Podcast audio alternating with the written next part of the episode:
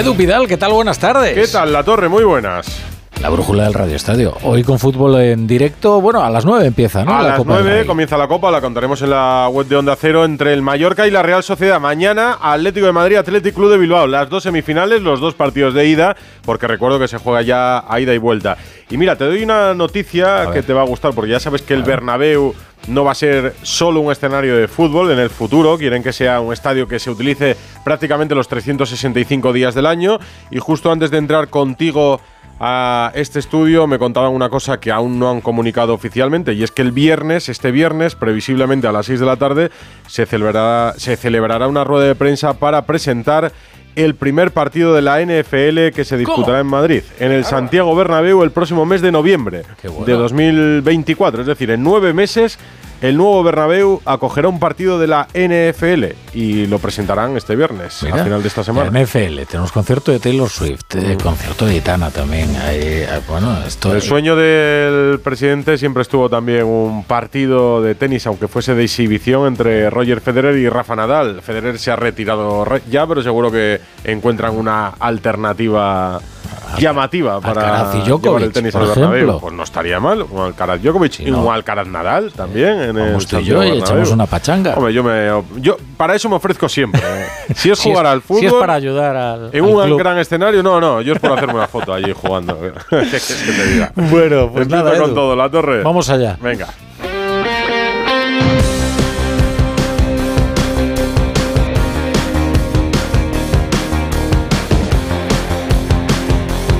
La brújula de Radio Estadio. Edu Pidal. Pero vamos a empezar en Barcelona, porque la audiencia provincial ha tenido lugar la segunda jornada del juicio por la presunta violación del futbolista Dani Alves hace algo más de un año en una discoteca de la ciudad condal. Onda Cero Barcelona, Ana Utiel. Los Mossos de Escuadra y los trabajadores de la discoteca Sutton, que han declarado hoy, han respaldado la versión de la víctima.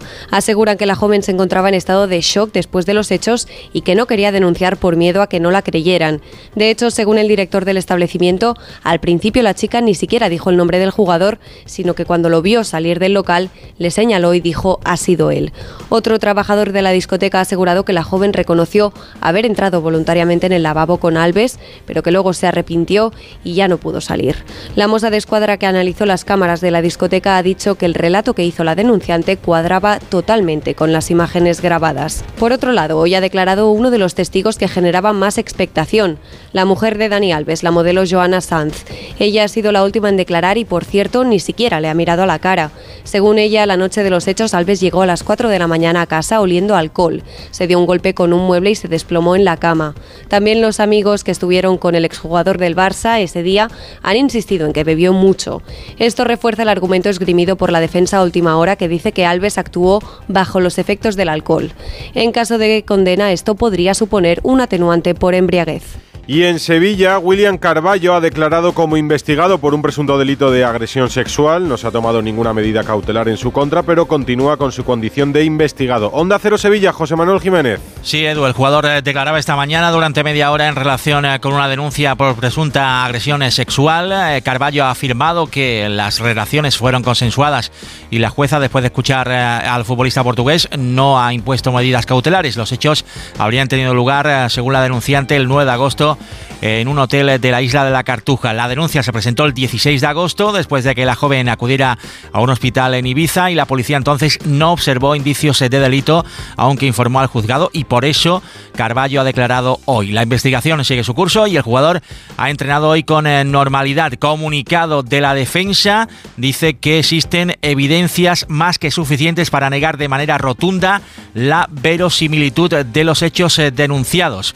Y Carballo lamenta profundamente la denuncia interpuesta por su absoluta falta de veracidad. Y la postura del Betis muestra su máximo respeto al procedimiento, rechaza cualquier tipo de violencia y solicita el respeto al principio de presunción de inocencia. Buenas noticias en los mundiales de natación. España ha logrado la plata en la final de técnico por equipos de natación artística. Esta es Paula Ramírez. Increíble, increíble. Eh, estamos en un sueño.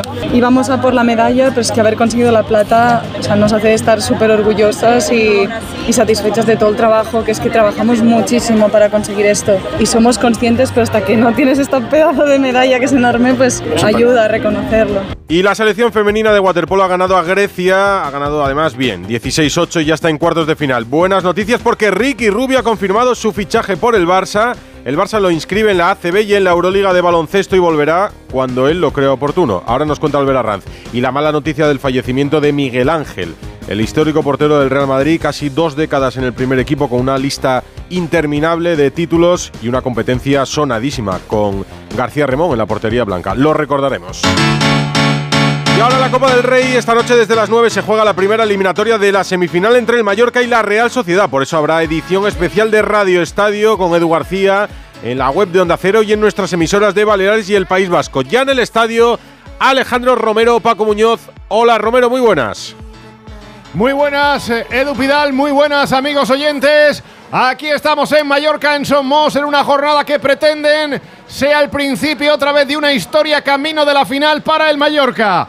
El Mallorca que pretende llegar a esa final, recordando aquella que ganara en el 2003, vuelve el Mallorca 15 años después a una semifinal de la Copa de Su Majestad el Rey, la quinta en la historia. Hay un ambiente fantástico para el partido. Prácticamente se garantiza el lleno a reventar para presenciar el encuentro ante la Real Sociedad que también quiere reverdecer el título conseguido ante el Athletic Club de Bilbao en la edición del 21, del 2021, para reeditar. Tiene que ganar hoy aquí o al menos conseguir un buen resultado de cara al partido de vuelta en San Sebastián. Está todo servido, calientan ya los gladiadores sobre el terreno de juego. Hay alineaciones y muchas ausencias, Paco Muñoz. Así es, se esperan 20.000 espectadores. Si los abonados no fallan, incluso se podía llegar a los 25.000 con capacidad para 26.000 en este reformado estadio de Somos. Hay 11 en el Mallorca. Grave en portería, línea de 5 para Gio, Valien, Nastasic, Copete y Jaume Costa. En el centro del campo, Samu Costa, Sergi Darder y Dani Rodríguez. Arriba para el gol, Andón Prats y Kyle Larin. La Real Sociedad de inicio con Remida en portería, Traoré, Zubeldia, Lenormana, Javi Galán defensa.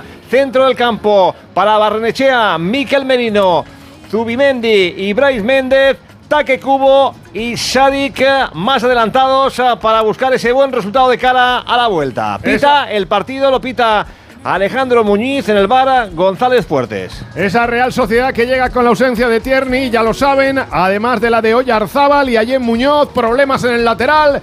Vamos a ver cómo evoluciona el partido a las 9 en Somos, primera entrega, semifinal por un puesto en la finalísima de la Copa de Su Majestad el Rey. Romero, Paco, en Sommox, lo va a comentar Alberto López Frau. ¿Cómo lo ves? Alberto, muy buenas. Hola Edu, buenas tardes. ¿Cómo ves el partido? Me favorito a priori la Real Sociedad, pero la trayectoria del Mallorca en esta Copa está siendo extraordinaria. Hoy con Darder de titular, Aguirre mantiene a Griff y esa dupla que hizo el partidazo que hizo ante el Girona con Larin y Abdón Prats arriba. En la Real vuelven Cubo y Traoré. Mañana Atlético de Madrid, Atlético de Bilbao, hoy con Frau, con Jica Carayovena, con Andújar Oliver, ya digo que desde las 9. A las 9 y media, mañana, segunda semifinal, partido de ida en el Metropolitano, Atlético de Madrid, Atlético Club por un puesto en la final. Ha hablado Simeone. Jano Mori, buenas tardes. ¿Qué tal, Edu? Muy buenas tardes. Sí, ha entrenado Atlético de Madrid esta tarde, a eso de las eh, seis y media. Antes ha dado rueda de prensa Simeone a las 5 y en el entretiempo pues han visto un vídeo del Atlético Club de Bilbao. Te cuento muy rápidamente las novedades deportivas. Van a ser bajas para este partido Lemar, Azpiricueta y Jiménez. Y por lo que ha aprobado Simeone, pues Lino Molina, Barrios y Reinildo, que es el anti-Williams. Eh, evidentemente no jugaron de inicio en el Bernabéu y lo van a hacer mañana, insisto, por la prueba que ha hecho hoy con este equipo, Black en portería, Molina y Lino en los carriles, Savic, Bissell y Reinildo en defensa, con lo cual descansaría Mario Hermoso, Coque de Paul y Pablo, Barrios formando el centro del campo y arriba Grisman y Álvaro Morata. Sí, señor, a Simeone se le ha preguntado cómo ve esta eliminatoria a doble partido y él ha contestado a su manera. Para mí es un partido largo, pero es un partido, no son dos partidos. es importante ganar, eh, porque es una, es una eliminatoria, como todas las eliminatorias entiendo a un partido porque todos nos detenemos en el primero, en el segundo y en realidad es un partido largo. Que el primer tiempo se juega en nuestra cancha y el segundo tiempo se juega en campo de ellos.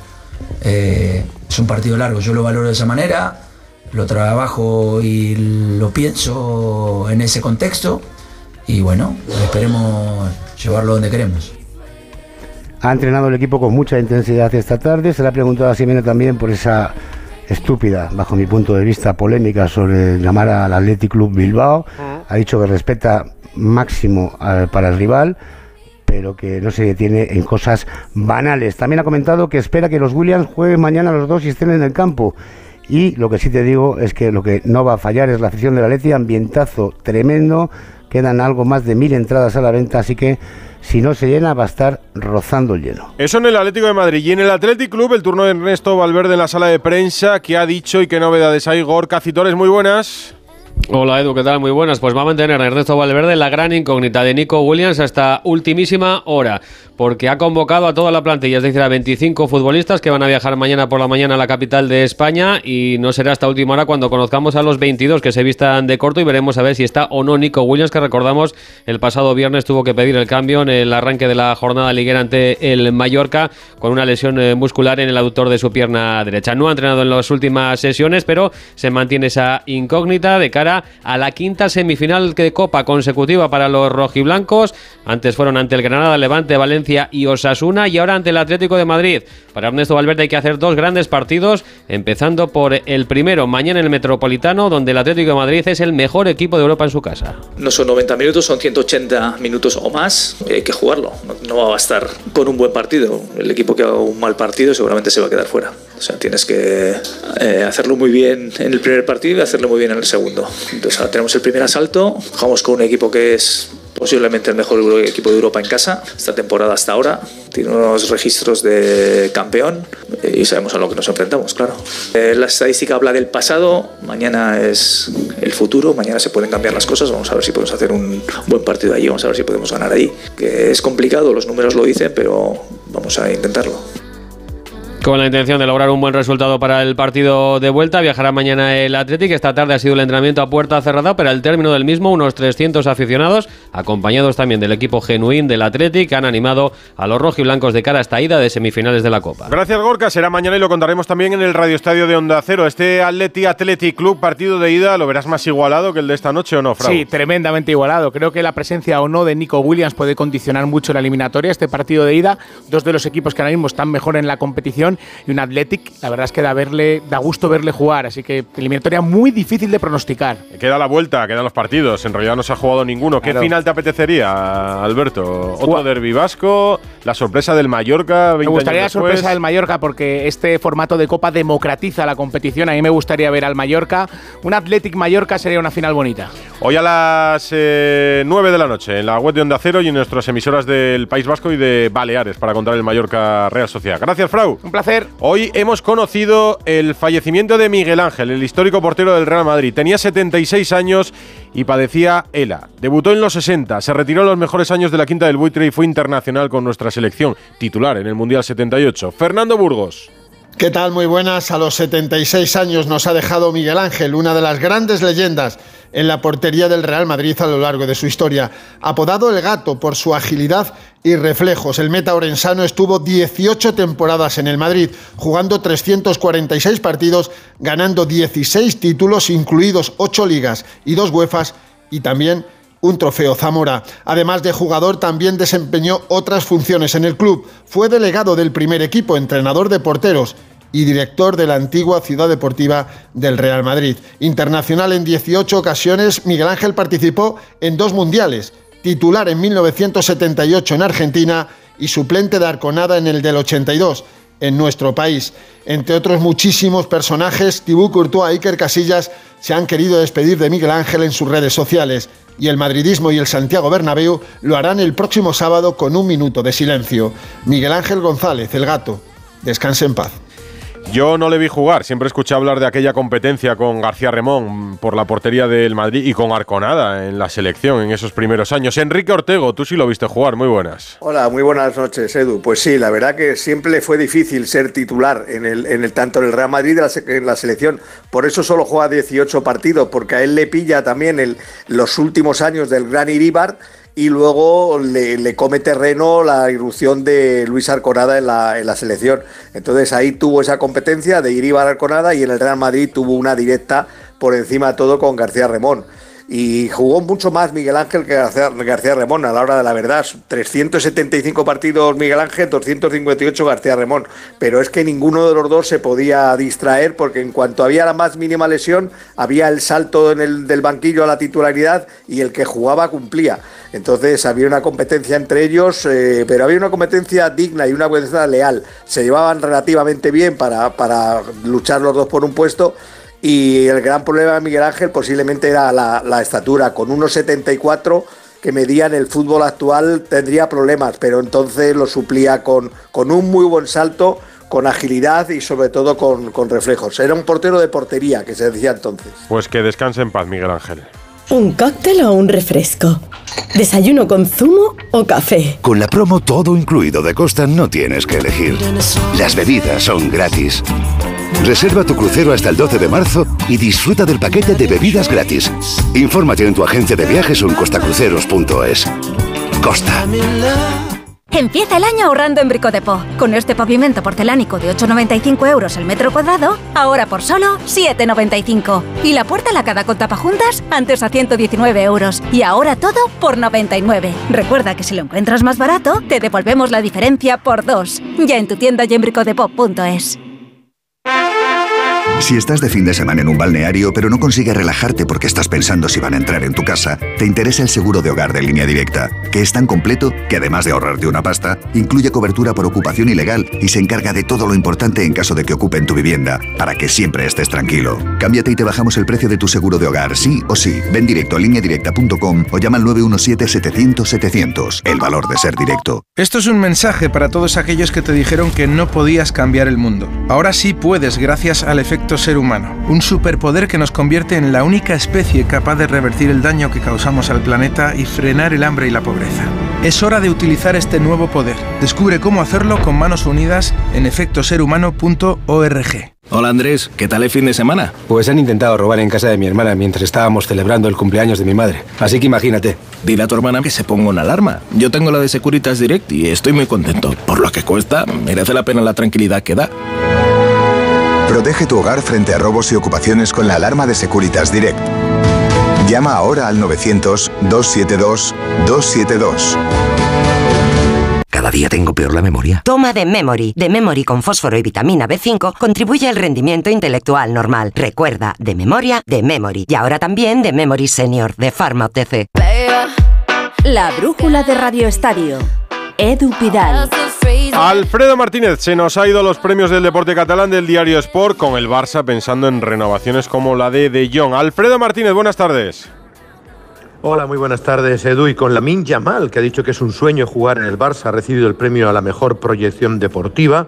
No ha estado Joan Laporta, no parece que tenga una buena relación ahora mismo, eh, pero en cualquier caso sí ha habido varios directivos, como el del fútbol femenino, que ha valorado satisfactoriamente el sorteo de la Champions hacia la final, donde evidentemente se va a enfrentar al Bran y elude al Olympique de Lyon camino de San Mamés, donde sería la, la final. Pero como tú dices, pendiente del Barcelona de las renovaciones, ojo, nombres propios, Frenkie de Jong el holandés acaba contrato en el 2026, pero Barcelona no puede permitirse seguirle pagando la ficha que tiene y quiere ampliarle contrato y subir la ficha, pero el jugador no está por la labor. Si no está por la labor, ojo porque podremos tener caso de John este verano. Otro tanto, Araujo. Araujo tiene ofertas muy importantes y el Barcelona, aunque tiene una cláusula de mil millones, le quiere blindar con una ficha significativa. Si no, también podría saltar al mercado. Y atención, salta un nuevo nombre, Pau Cubarsí. Claro, esta irrupción enorme de jóvenes futbolistas y talentos hace que Cubarsí, que tiene una cláusula de decisión de 10 millones, sea un peligro absolutamente en el mercado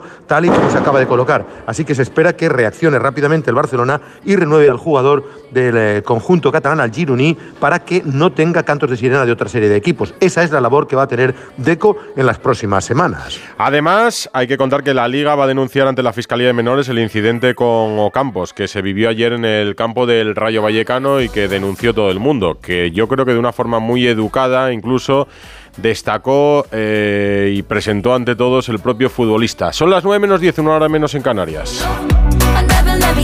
La brújula de Radio Estadio. Antes por despedir a Alfredo, ha hablado del fin Yeli, ¿no? Antes de un partidazo como el Real Madrid-Girona que vamos a vivir este fin de semana.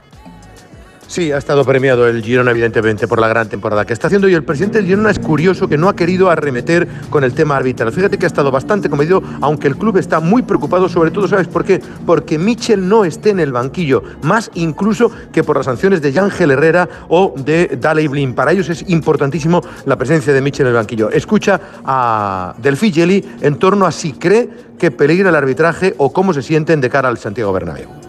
Bueno, tememos que, que, tenemos delante un gran equipo y que tiene grandes jugadores, grandes individualidades y que tendremos que estar a, a un gran nivel futbolístico como hemos estado toda la temporada. Nuestra fuerza es el fútbol. No hacemos ningún uh, favor ni al fútbol ni a nadie uh, vaticinando cosas que, que, que, están fuera de, de, nuestro alcance. No es solo cuestión, creo, de, del colegiado, del árbitro del partido, sino a veces que Uh, no tenemos muy claro lo que sucede en, muchas ocasiones o cómo tienen que tomar decisiones los árbitros. Entendemos que cada uno hace lo mejor que puede su profesión, su trabajo y no nos podemos desviar de eso. Bueno, sin subir el tono, el dirigente del Girona está bien antes de un partido como el de este fin de semana. Decía en titulares que la Liga va a denunciar ante la Fiscalía de Menores ese incidente de ayer en Vallecas con Ocampo. Sevilla, Carlos Hidalgo. ¿Qué tal? Muy buenas. El Sevilla quiere que se actúe para que este desagradable incidente, ese tocamiento obsceno, no se repita. Ha emitido un comunicado pidiendo a la Liga que se tomen medidas, calificando la acción como gesto obsceno y totalmente inapropiado y aprovecha para aplaudir la profesionalidad y el saber estar de Ocampos en un momento tan delicado. El jugador lamentó lo ocurrido y pidió las mismas actuaciones que se hubieran ejecutado si hubiera ocurrido en el fútbol femenino. Ojalá que la liga lo tome con seriedad, como toma el racismo, como toma esas cosas. Yo no creo que toda la gente del Rayo sea así, porque la verdad que siempre nos trata con respeto, pero siempre hay un tonto y, ojalá que no pase en, en, otros ámbitos, porque si pasa en el fútbol femenino, sabemos lo que puede llegar a pasar. Eh, me contuve porque tengo dos hijas y ojalá que el día de mañana no le pasen, así que esperemos que, que toman la, la represalia que tienen que tomar y ojalá que un tonto como esto no mancha a, a la afición que, que la verdad se comportó muy bien. En ese comunicado, el Sevilla condena los insultos xenófobos y racistas que recibió en Nesiri desde un sector de la grada de Vallecas. Sin movernos de Sevilla, Isco pasó ayer pruebas médicas y las noticias sobre su lesión no son buenas. Estará un tiempo de baja. José Manuel Jiménez. Sí, el parte médico confirma la lesión muscular, lesión miotendinosa proximal en la musculatura isquiotibial izquierda.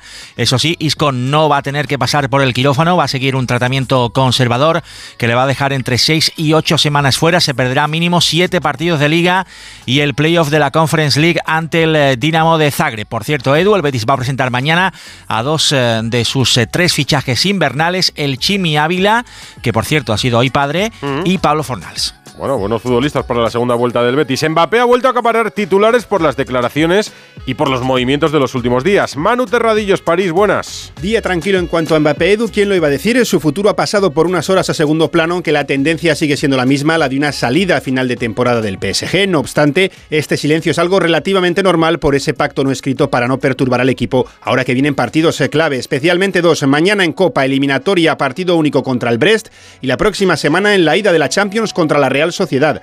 En la previa de ese duelo de Copa no se ha hecho ninguna pregunta en la rueda de prensa sobre el delantero pretendido por el Real Madrid, pero sí se ha hablado de la Real. Luis Enrique ha advertido a cualquier jugador que piense en reservarse en Copa o Liga para no lesionarse de cara a la Champions.